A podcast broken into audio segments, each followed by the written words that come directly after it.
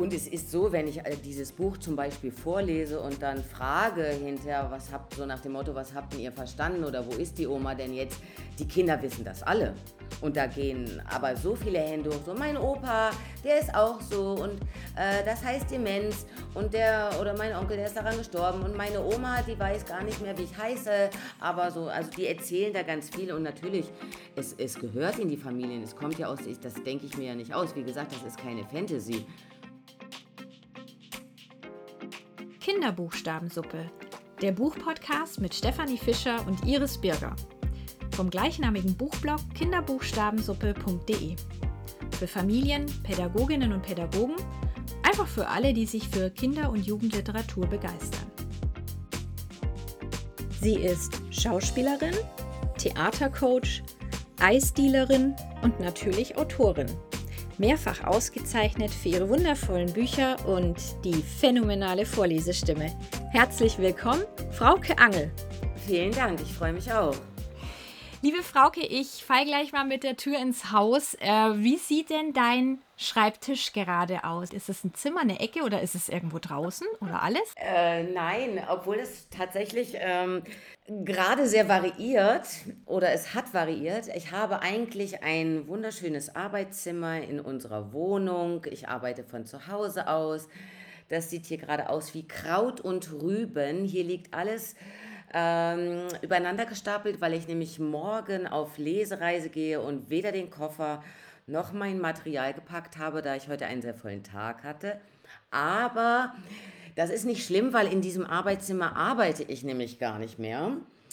Ich habe nämlich nach anderthalb Jahren Pandemie so einen Rappel bekommen zu Hause im Homeoffice mit Homeschooling von zwei Kindern dass es mir irgendwann gereicht hat und ich gesagt habe, ich gehe jetzt.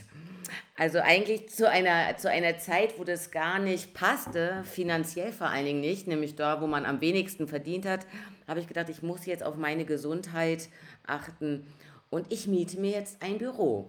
Und das habe ich getan und deswegen gehe ich jetzt äh, seit diesem Frühjahr morgens mit Kindern und Mann gemeinsam aus dem Haus äh, jetzt kann man es gerade wieder, weil die Kinder Schule haben. Aber, und dann fahre ich ganz gemütlich in mein Büro und da ist alles total aufgeräumt. Es ist wunderbar still. Und da arbeite ich den ganzen Tag mehr oder weniger konzentriert und dann komme ich nach Hause in mein inzwischen fast ungenutztes Arbeitszimmer, wo ich aber heute ausnahmsweise mal sitze, ähm, weil es mir zu spät geworden ist. Genau. Ja, ja, cool.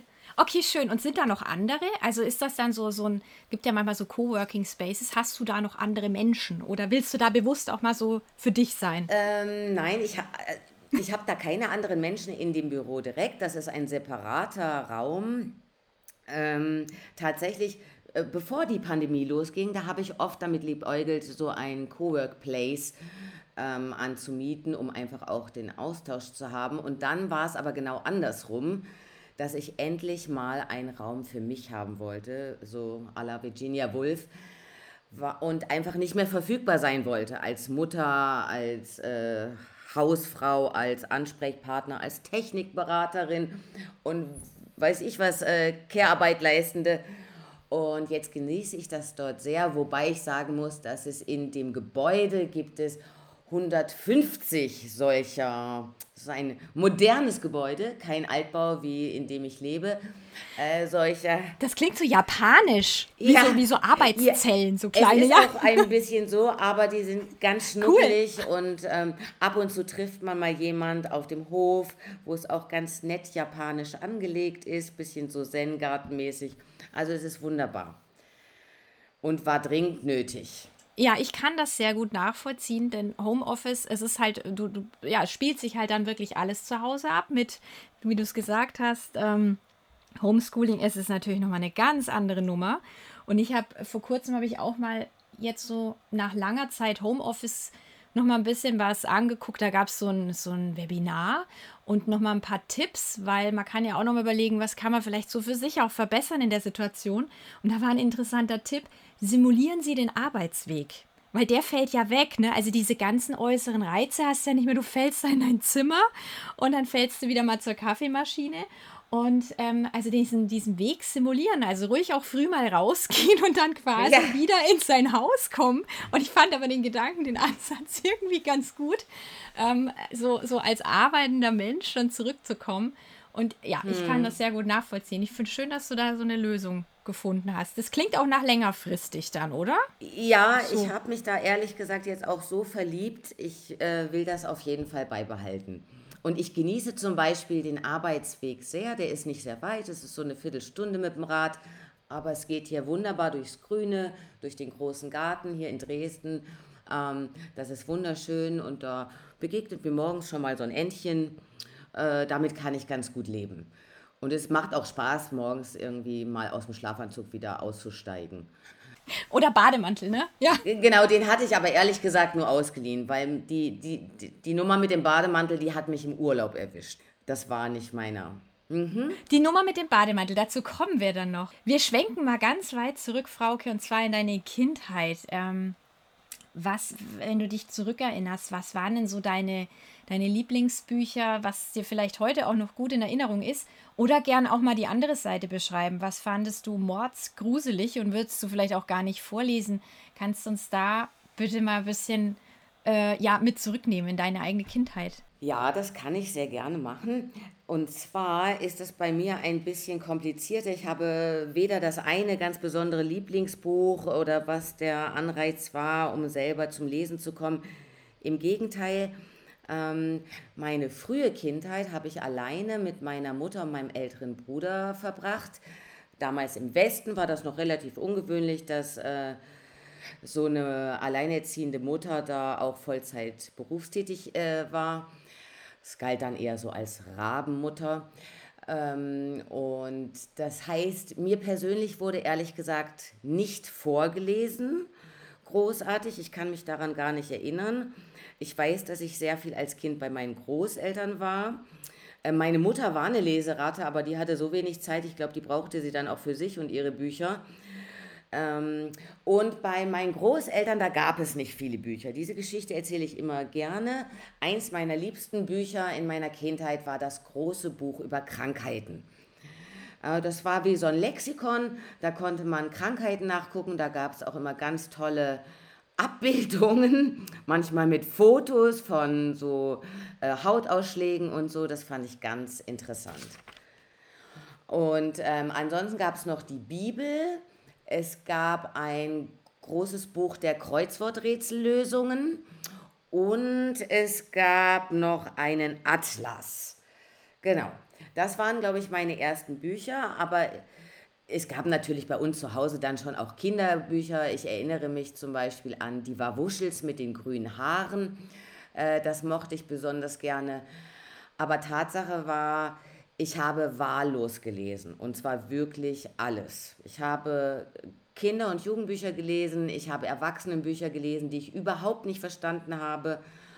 Aber das Lesen hat mich total fasziniert und ich habe auch früher die Bücher immer zu Ende gelesen. Das mache ich heute nicht mehr. Also selbst wenn die Bücher grottenschlecht waren oder ich die nicht verstanden habe, habe ich immer gedacht, naja, vielleicht kommt ja noch was ganz Spannendes, irgendwas, was mich weiterbringt. Ja, ähm, und ich war Stammgast in der Bibliothek sehr früh. Das hat meine Mutter eingerichtet, da bin ich oft nach der Schule hin, aber auch da alles Kraut und Rüben gelesen. Und inzwischen mache ich das wieder so. Jetzt als Autorin lese ich ja auch Kraut und Rüben. Also ich lese Erwachsenenliteratur genauso gerne wie Kinderbücher oder Bilderbücher oder sogar Bücher ganz ohne Worte. Ähm, insofern kann ich das nicht sagen, was mein Lieblingsbuch war oder was mich so ans Lesen herangebracht hat. Es war vielleicht die Neugier und das Abtauchen in andere Welten. Das war natürlich super.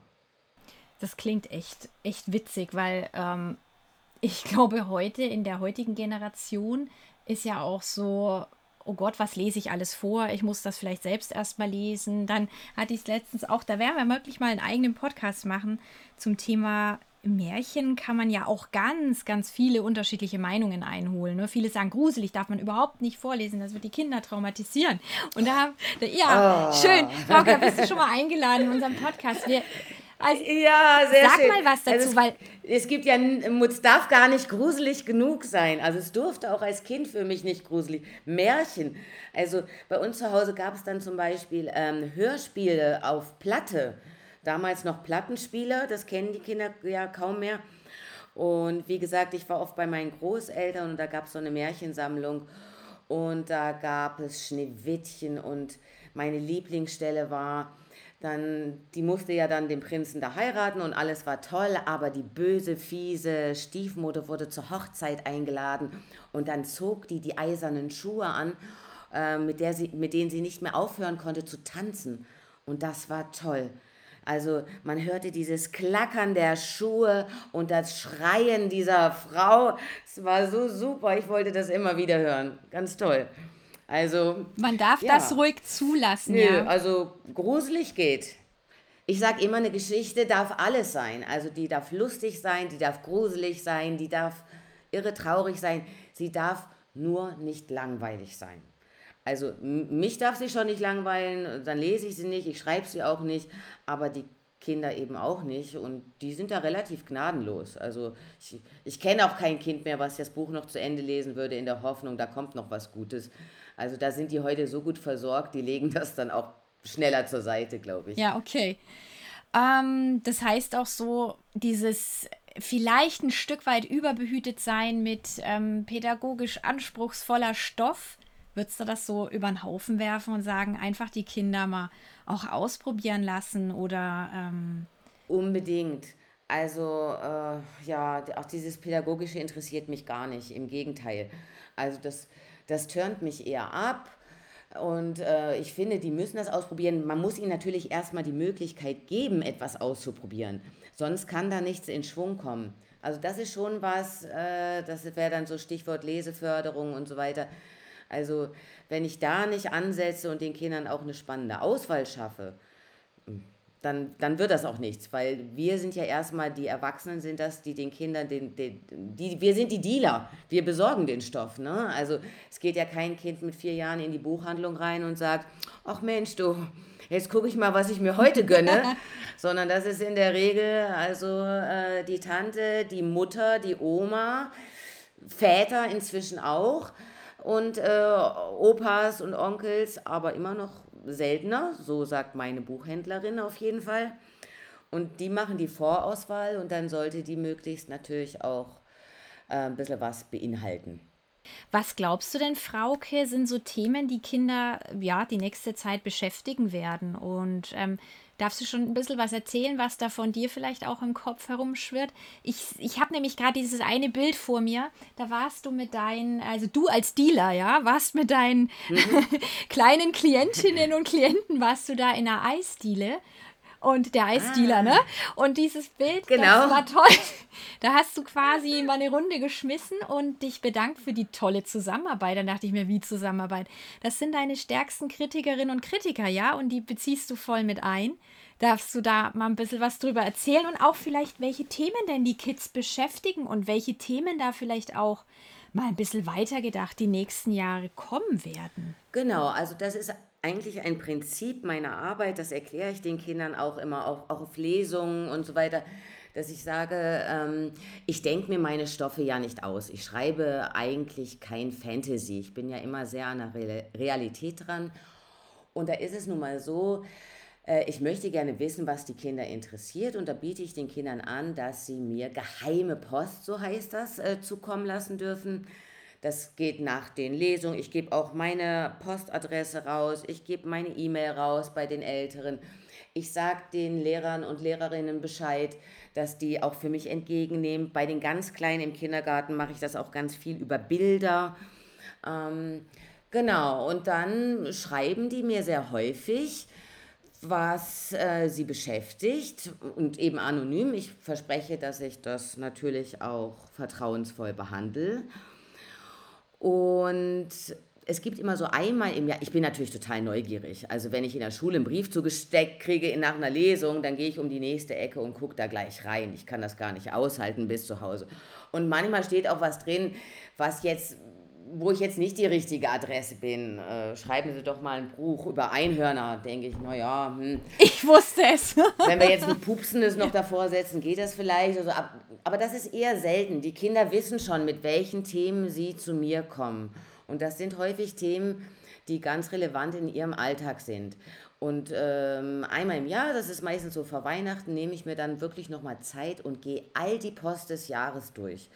Und da fällt mir auch häufig auf, dass Themen sich zigmal wiederholen. Ähm, Mobbing zum Beispiel in einer gewissen äh, Altersstruktur in der Schule.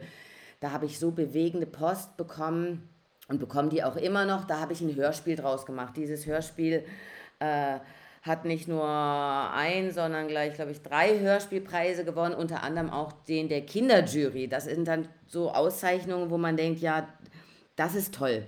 Also Kinder sagen mir, ich soll was schreiben. Ich schreibe das, ihre Idee für sie und dann bekomme ich von denen auch noch einen Preis, weil ich so gemacht habe, wie sie sich das vorgestellt haben oder gewünscht haben. So, also das ist ähm, die eine Seite, wo ich sowas auch herziehe ganz direkt und dann aber immer im Austausch mit den Kindern. Und im Rückschluss, und da kommen wir wieder aufs Eisessen zurück, ist es aber auch so, dass ich mich natürlich bedanke. Und wenn ich eine Geschichte geschrieben habe, wie gesagt, ich schreibe jetzt nicht jede Geschichte, die mir ein Kind vorschlägt, die muss mich natürlich schon selber auch irgendwo berühren und triggern.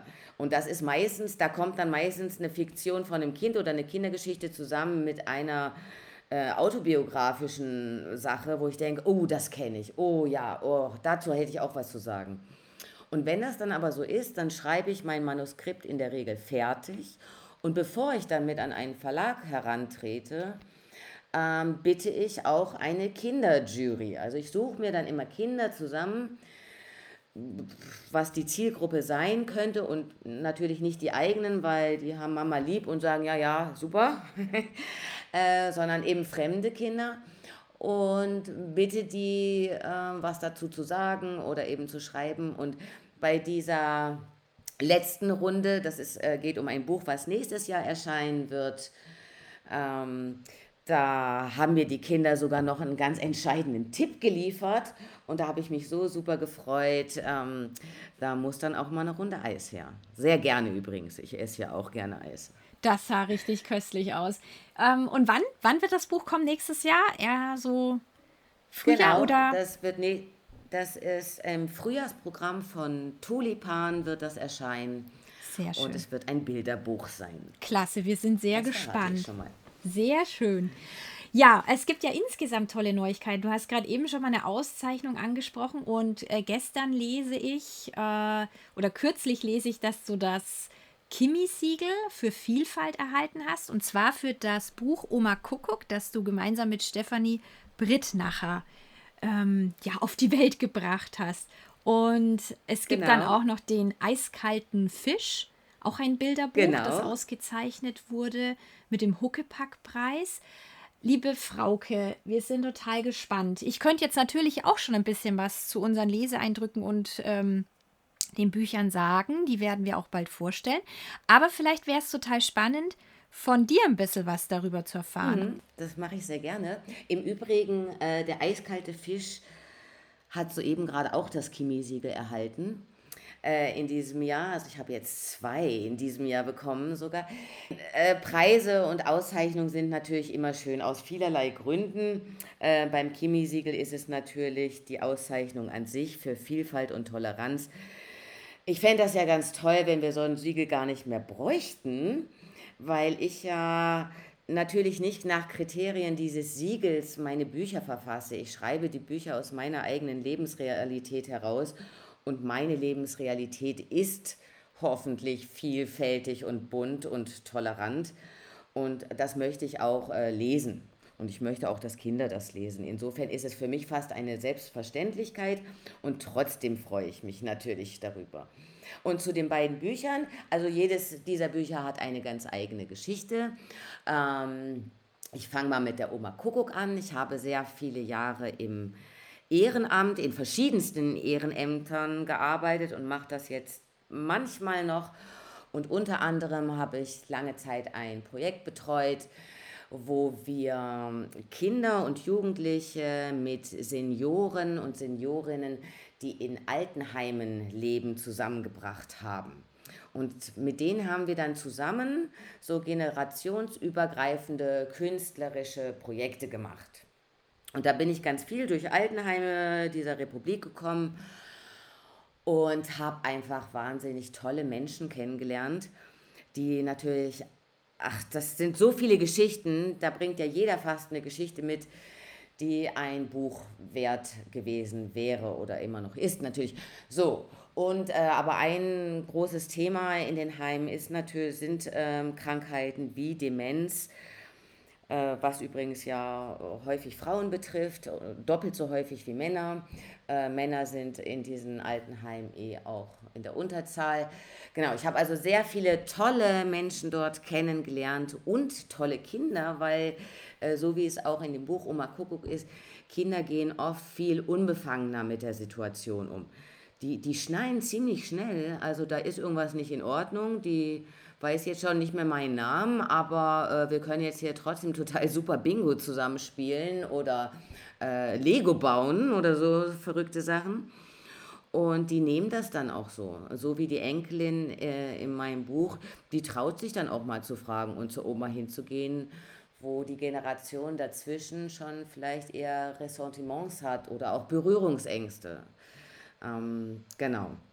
So, das ist so ein bisschen der Hintergrund von der Oma Kuckuck, wie das entstanden ist. Und das Autobiografische in dem Fall ist meine eigene Oma, die heißt nämlich oder hieß nämlich Oma Kuckuck tatsächlich, weil sie diese Kuckucksuhr hatte. Was ich als Kind auch ganz toll fand, weil ich konnte die Uhr noch nicht lesen. Aber musste man ja auch nicht. Der Kuckuck hat äh, den Ton angegeben. Ja, schön. Also dann steckt da auch, wie du vorhin sagtest, du hast Ideen, ähm, du nimmst was aus dem ganz alltäglichen Leben mit, schaust irgendwie autobiografisch und ich habe gerade zurückgedacht an den Anfang unseres Gesprächs ich habe mir ja notiert, was du für Bücher gelesen hast. Und das waren ja so, also das waren interessante Bücher, ne? Das war sehr vielfältig. Und da war das große Buch der Krankheiten. Und ich habe mir vorgestellt, wie du da saßt als Kind. Ich hatte das fasziniert. Und ich fasziniert heute auch, das einfach völlig selbstverständlich ähm, Demenz und was es mit der Familie macht, was es mit den Betroffenen macht, in ein Bilderbuch zu packen. Und ähm, es ist so völlig selbstverständlich. Und ich ich habe mich jetzt gerade daran erinnert gefühlt. Vielleicht ist das auch ein bisschen darin zu sehen, dass das auch als Kind für dich selbstverständlich war. Ich habe dieses, Bild, äh, dieses Buch angeguckt. Hey, wir waren in der Familie selbst betroffen. Und ähm, dadurch wird es vielleicht auch so authentisch, das Ganze. Und für Kinder eben auch einfach brauchbar. Und es ist so, wenn ich äh, dieses Buch zum Beispiel vorlese und dann frage hinterher, was habt, so nach dem Motto, was habt ihr verstanden oder wo ist die Oma denn jetzt? Die Kinder wissen das alle. Und da gehen aber so viele Hände hoch, so mein Opa, der ist auch so und äh, das heißt Demenz und der oder mein Onkel, der ist daran gestorben und meine Oma, die weiß gar nicht mehr, wie ich heiße, aber so, also die erzählen da ganz viel und natürlich, es, es gehört in die Familien, es kommt ja aus, ich, das denke ich mir ja nicht aus, wie gesagt, das ist keine Fantasy. Und ähm, in dem Fall war es mir auch irgendwie wichtig, ein, ein Buch zu schreiben, was sogar beide Generationen lesen könnten. Also ich habe das ja auch tatsächlich im Seniorenheim schon vorgelesen und das war ganz toll. Und da wünsche ach, da wünsche ich mir eigentlich noch viel mehr, also Leseförderung auch in dem Bereich. Ähm, Genau, also die Alten, falls mal jemand Zeit hat, die können meistens auch nicht mehr so gut lesen, auch wenn sie nicht dement sind. Das hat was mit den Augen zu tun, die werden nämlich schwächer.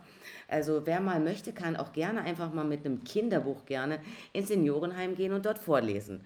Also da äh, freuen sich alle. Super Aufruf. Ja. Und ähm, ich habe mir in irgendeinem, ja, das ist echt ein guter Aufruf, Frauke. Ich habe mir auch in irgendeinem Podcast gemerkt, ähm, da hast du gesagt, es gibt keine Grenze, bis wann man ein Bilderbuch vorliest. Du liest das auch Erwachsenen ja. vor und das fand ich richtig gut, denn ähm, da ging es, glaube ich, auch um den eiskalten Fisch, ein eiskalter Fisch, in dem ja ähm, der Tod des geliebten Haustieres thematisiert wird und Trauer.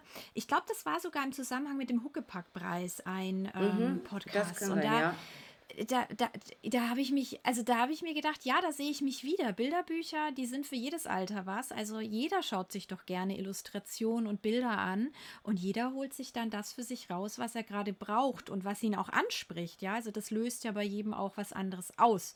Das, ähm, genau, wäre jetzt so, so meine Überleitung zu dem anderen Buch. Plus auch ich unterstütze den Vorschlag total. Kannst du da mal vielleicht kurz ein bisschen was sagen, was das Buch mit ähm, Senioren und Seniorinnen macht, die vielleicht auch von der Krankheit betroffen sind, wenn du gerade speziell dieses Buch vorliest oder auch ja, gerne ein anderes? Na, grundsätzlich ist das so, also äh, für ältere Menschen ist das Format Bilderbuch ganz toll. Also es ist eben nicht zu lang, die Geschichte ist relativ, die ist halt verständlich. Sie müssen keinen 20 Handlungssträngen über 400 Seiten folgen. Also das funktioniert tatsächlich auch mit Demenz. Und dann, was man nicht vergessen darf, und das gilt auch für Erwachsene, die so wie ich auf Bilderbücher stehen, also im Bilderbuch ist natürlich das Bild ein ganz wichtiges Element. Ja, also ähm, äh, ich, kann es nicht, deswegen habe ich immer so tolle KünstlerInnen um mich herum. Aber äh, ich gucke mir ja auch ein Bilderbuch erstmal deswegen an, weil mir die Bilder gefallen. Und dann fange ich an zu lesen. Also wenn mir die Bilder schon nicht gefallen, dann nehme ich das in der Regel nicht in die Hand. Und da habe ich zum Beispiel bei der Oma Kuckuck äh, erlebt, dass die Erwachsenen, die Frauen, die erkennen sich da so wieder, äh, ob es der kleine schrabbelige Garten ist oder der alte Herd, die, die Decke auf dem Sofa, so, ach so, ja, war das ja auch bei mir und ach, ich habe auch meinen und ja und früher und hier Himbeeren, wisst ihr noch und so. Also da geht was los. Äh, dann auch bei den an Demenz erkrankten, bei den anderen sowieso. Und Genau, und der eiskalte Fisch, das war so eine geheime Post im Übrigen. Also ich habe viele geheime Post bekommen, auch über äh, Tod, Trauer und Abschied nehmen. Und das ist auch in meinem Leben ein großes Thema. Auch in meinen anderen Büchern kommt das ja immer wieder vor. Ähm, und in meinem Privatleben, ich musste einfach schon öfter Abschied nehmen, auch von Haustieren, aber auch von Menschen. Und das hat mich aber ganz dolle berührt ein Brief mit einem Bild von einem Kind, wo tatsächlich das Haustier gestorben war. Und es gibt ja nun schon einige Bücher über ähm, Beerdigung von Haustieren, auch wunderbare Bilderbücher. Aber äh, bei dem Kind kam halt noch dazu diese Familienkonstellation. Also, dass die Eltern das da auch nicht einfach haben. Und grundsätzlich muss ich sagen, alle Themen jetzt bis auf ganz spezielle Themen oder schreib mal was über Fußball und pupsende Einhörner, aber alle Themen in dem Alter ranken sich doch um Familie. Also das erlebe ich immer wieder, ob heile Familie, kaputte Familie, Eltern, Geschwister, Krankheit. Also Familie hat einen ganz großen Fokus da bei den Kindern. Ähm, genau, und das fand ich ganz besonders. Und beim eisgehaltenen Fisch ist es ja auch so, Erwachsene lesen da was ganz anderes zum Teil als Kinder oder auch die Kinder lesen da unterschiedliche Sachen raus. Der eine findet es am traurigsten, dass der Fisch jetzt tot ist, der an, dem anderen macht das gar nichts, der nächste regt sich darüber auf, dass man den doch nicht in einer Kloschüssel beerdigen kann. Ähm, und wieder andere sagen, ja, ja, ich kenne das, meine Eltern streiten sich auch immer und dann haut meine Mama ab. So, da kommt das plötzlich und denkst, okay, das Kind hat das Buch, hat das daraus genommen. Dann ist das aber vollkommen in Ordnung. Also jeder darf sich daraus nehmen, was er oder sie möchte. Wir, wir hatten im letzten Podcast mit der Anna-Maria Prassler, der Kinderbuchautorin von Hinterhoftage. Da hatten wir das Thema Empathie. Und die Diskussion fand ich ganz spannend. Also, wie gelingt es denn letztendlich, dass man sich so beim, beim Zuhören oder beim selberlesen wirklich dann in etwas, in jemanden äh, hineinversetzen kann? Und da war eben das Stichwort, das kommt so über die Gefühle, die transportieren das. Kannst du darüber auch ein bisschen was berichten, wie, wie das Kindern dann gelingt? Und also da, da läuft ja ganz viel im Kopf ab. Ich weiß gar nicht, kann man das irgendwie beschreiben? Also wo wer landet, wo sich auch wer was rauszieht aus deinen Geschichten? Na, wo die Kinder halt gerade stehen in ihrem Leben, was die beschäftigt. Wenn ich jetzt zum Beispiel in einen Kindergarten gehe und da eine Lesung halte wo, und da sitzt ein Kind, dessen Eltern äh, sich gerade trennen oder gestritten haben oder sonst was, äh, der zieht, das Kind zieht natürlich sofort den Fokus da, dahin. Den interessiert in dem Moment natürlich nicht irgendwie vielleicht ein Fisch oder vielleicht hat es auch mit Fischen gar nichts am Hut. Ähm, aber ich glaube, die Kunst von uns AutorInnen oder auch den Illustratorinnen ist, das ähm, zu vermitteln. Ja, ähm, wenn ich mich da nur hinsetze und das Buch runterbete, da passiert da nichts. Da kann ich auch äh, den tollsten Shakespeare lesen, da passiert nichts. Also ich muss schon irgendwie, ähm, ja, es muss da nicht jeder ein Theaterstück aufführen, da neige ich ja immer gerne ein bisschen zu, aber ähm, überhaupt das, also sich nackig machen vor den Kindern, mein Gott, das ist eben so. Also ich, ich muss auch was von mir preisgeben, sonst geben die auch nichts von sich preis. Das mache ich sowieso schon mit meinen Büchern, aber ich sage ihnen das auch immer. Und ich sage auch immer, ihr dürft mir alle Fragen stellen und ich beantworte sie euch ehrlich.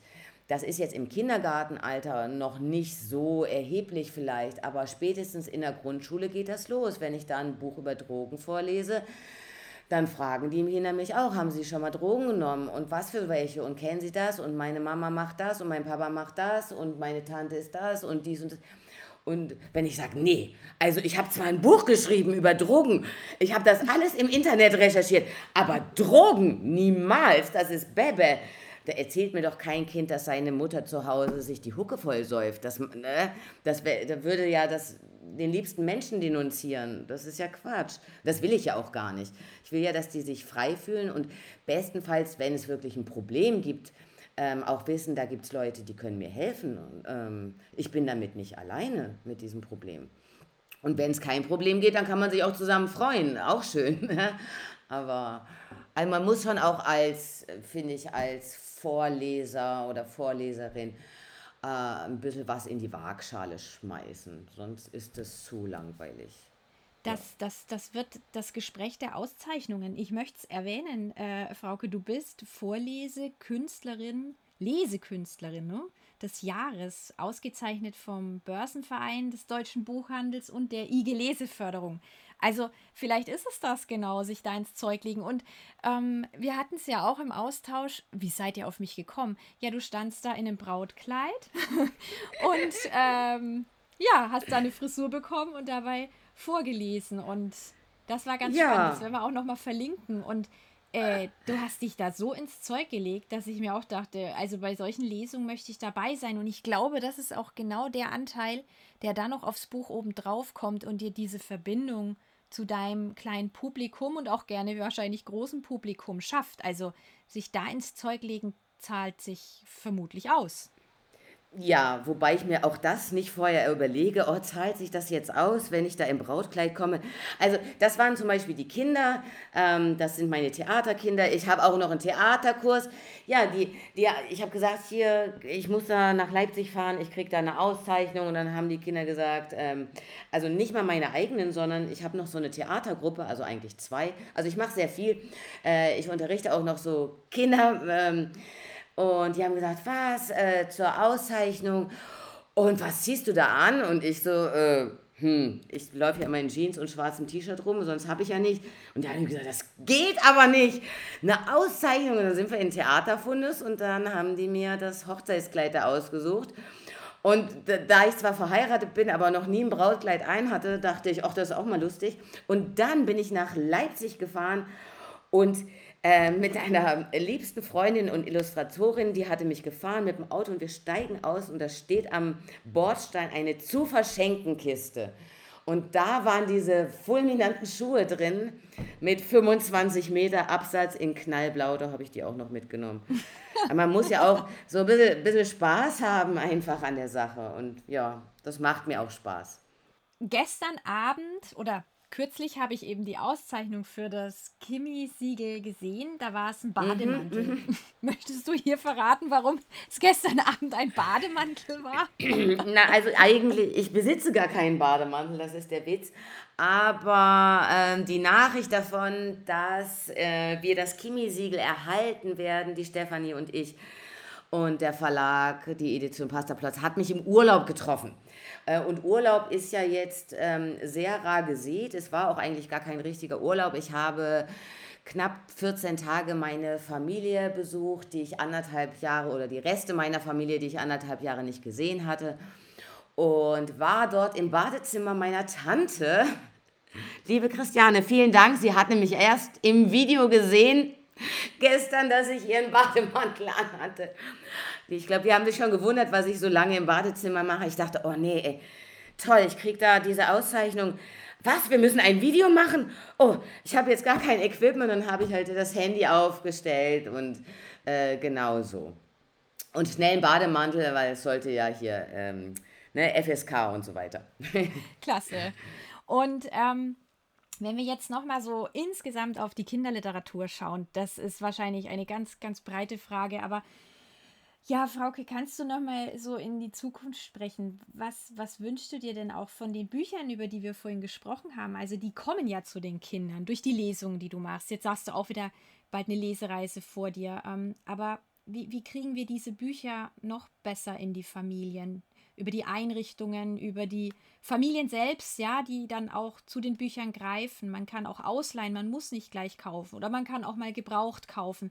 Aber wa, was sagst du, wie, wie, kommen die, wie kommen die Kinder überhaupt daran? Also ich muss mal sagen, also gerade hier im Osten, wo ja die Kinder fast alle oder sehr, sehr viele auch wirklich eine Kindertagesstätte besuchen, ob auch oft auch ab der frühesten Zeit.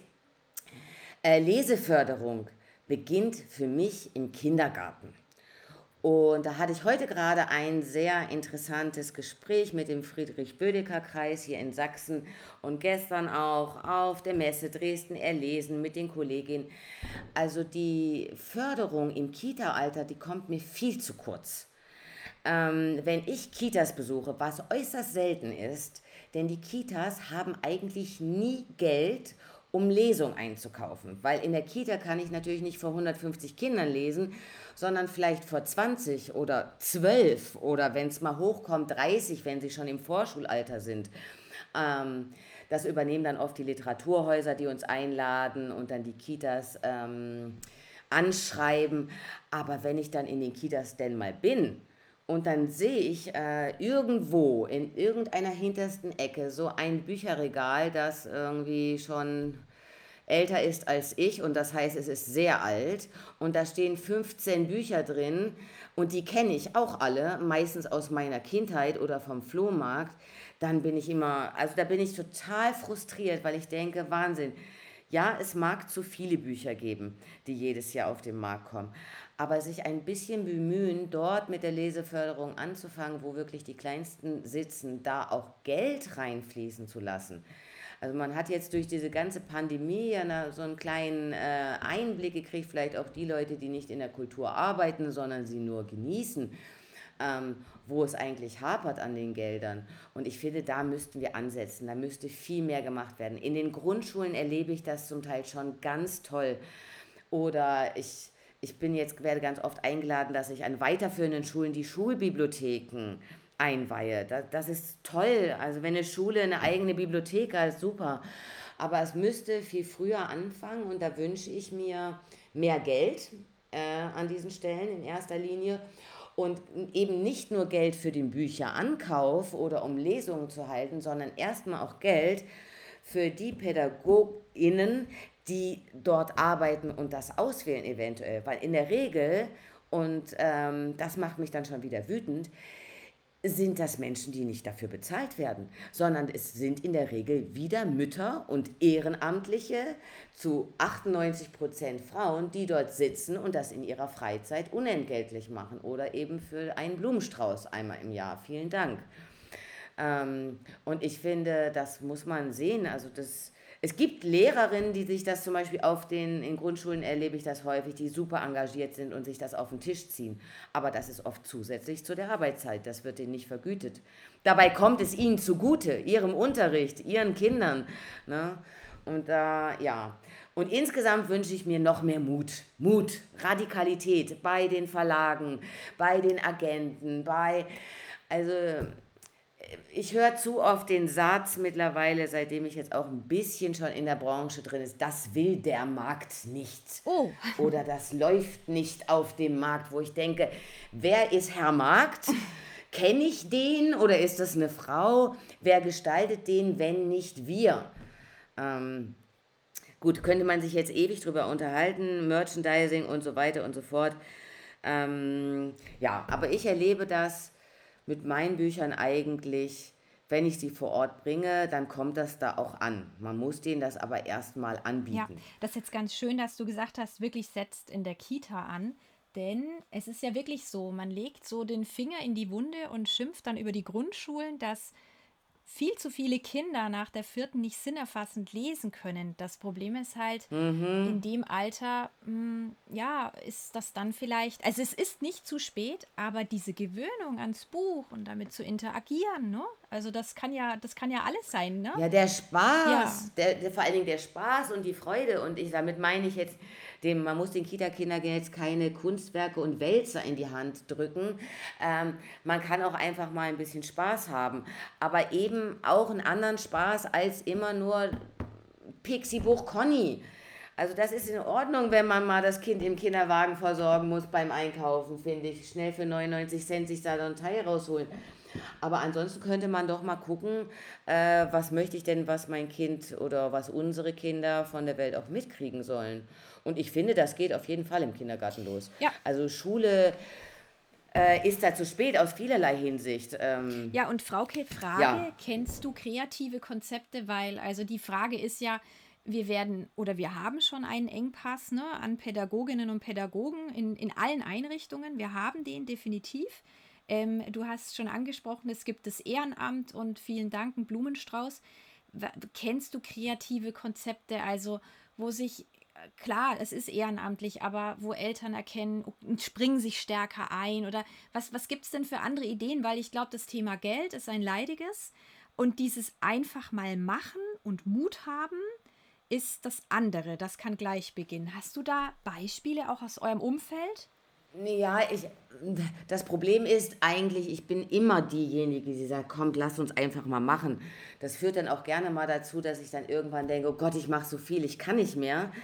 Aber tatsächlich, ähm, man, kann ja auch ein bisschen nach Vorbildern gucken. Als ich damals die Idee hatte, mit einer guten Freundin diese Sache mit den Senioren und den Kindern aufzuziehen, ne? gemeinsam was zu machen, das war nicht geplant als Ehrenamt. Das war langfristig an, angesetzt. Das haben wir uns ehrlich gesagt aus Skandinavien abgeschaut, weil in Ländern wie Schweden funktioniert das ganz wunderbar. Ähm, da gibt es richtig große Initiativen. Da können, kann man als Student äh, in einem Seniorenheim arbeiten, statt abends Kellnern zu gehen. Ja, arbeitet man dort, macht was Gutes und wer zahlt? Die Krankenkasse zahlt das, weil das nämlich allen gut tut. So, äh, da wird man nicht mit reich, aber man verdient eben auch was. Und das hatten wir uns damals, also wir sind damals sogar von Frau Merkel ausgezeichnet worden für diese brillante Idee. Das Problem war nur in der Umsetzung, ging das zum Beispiel nur mit dem Kindergarten, weil die Schulen hatten schon nicht mal, die hatten nicht nur kein Geld, die hatten gar kein Zeitfenster. Kein Zeitfenster, wo sie ihre SchülerInnen mal rauslassen wollten, um mal irgendwie eine Projektwoche zu machen oder einen Nachmittag äh, im Monat fest an so ein Heim zu gehen und zu gucken, was können wir da reißen.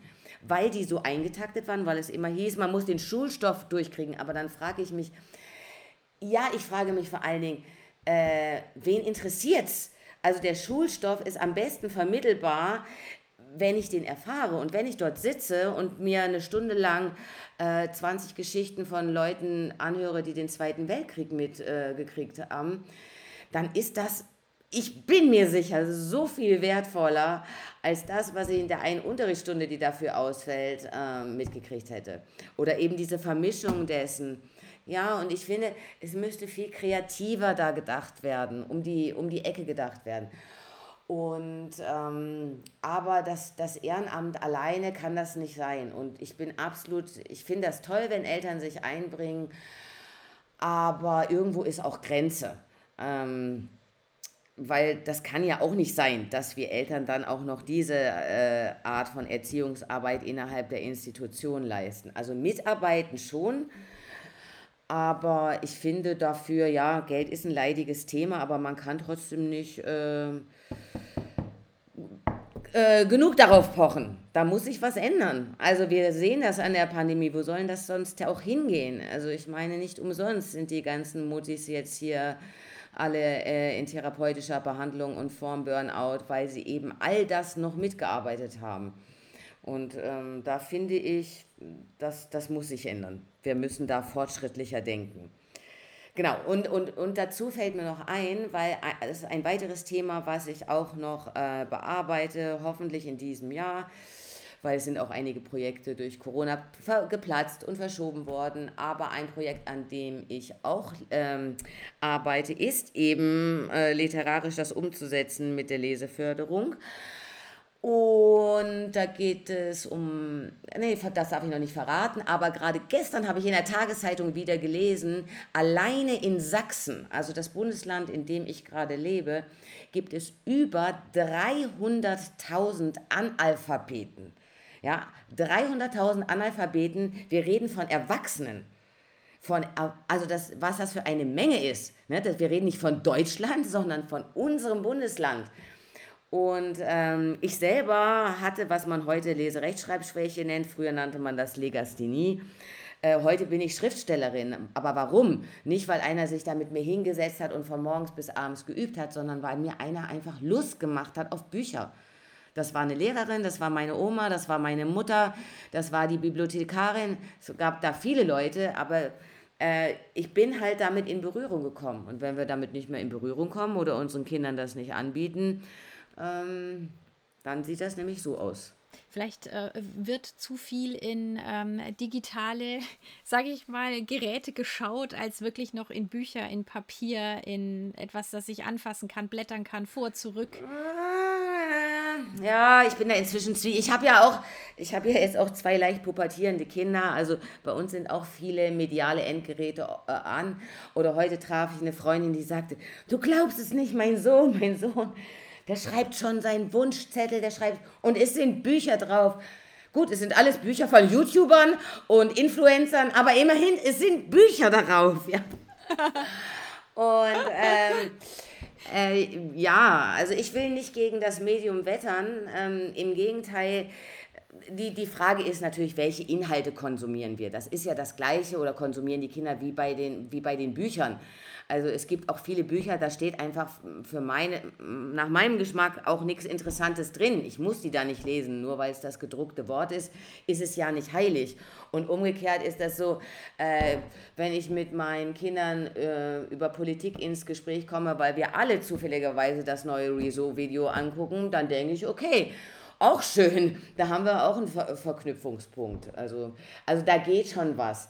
Ähm, aber auch da geht es natürlich um Inhalte prüfen. Ne? Also jetzt nicht Zensur, sondern bestenfalls muss man dann auch mal in den sauren Apfel beißen und sich da hinsetzen und fragen, äh, was gefällt euch denn? Und da gibt es aber immer wieder tolle Sachen. Meine Tochter hat zum Beispiel, oder unsere Tochter hat lange Zeit nicht gelesen und dann hat die über äh, Klett Kinderbuch die Comics über Mira, hat die plötzlich, hat's Schnack gemacht. Da, äh, die wollte dann plötzlich immer diese Comics oder Graphic Novels lesen und so weiter. So, und jetzt sitzt sie in ihrem Zimmer, äh, hat sowohl ein Handy und dattelt auch rum, aber liest die dicken Schwarten äh, weg, weil, ja, angefixt halt.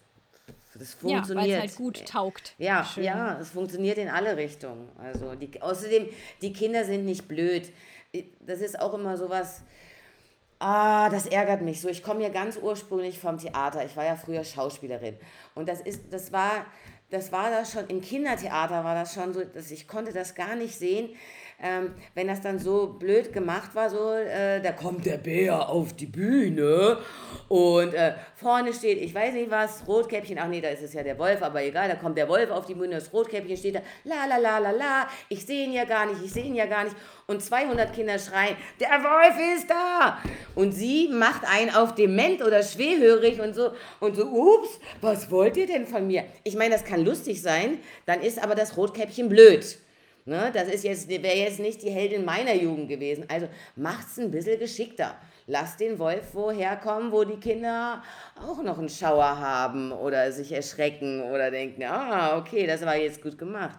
Und das ist letztendlich bei Büchern, Theater, Musik, äh, Influencern, bei allem, jeder Kunstform so, ob digital oder analog. Also gebt ihnen was Gutes, die werden das schon entdecken und das andere landet dann eben auch einfach mal äh, im Altpapier. Passiert. Ja. Also, ja. Ich, ja. Ich, ich bin da auch schmerzfrei. Du bist für Mülltrennung. Ja, auf ja. jeden Fall. Da, da bin ich. Okay. Bin ich unbedingt dafür, weil das ist ja doch die Welt, die wir den Kindern hinterlassen. Und die zeigen uns ja gerade eigentlich ganz schön gut, äh, wie das gehen könnte. Nun sind wir am Ende der Sendung angekommen. Alle Links und Infos zur heutigen sowie auch allen bisherigen Folgen findet ihr unter kinderbuchstabensuppe.de. Wir freuen uns über ein Abo, Feedback und natürlich besonders darüber, wenn ihr unsere Buchtipps weitergebt. Danke, alles Gute und bis bald.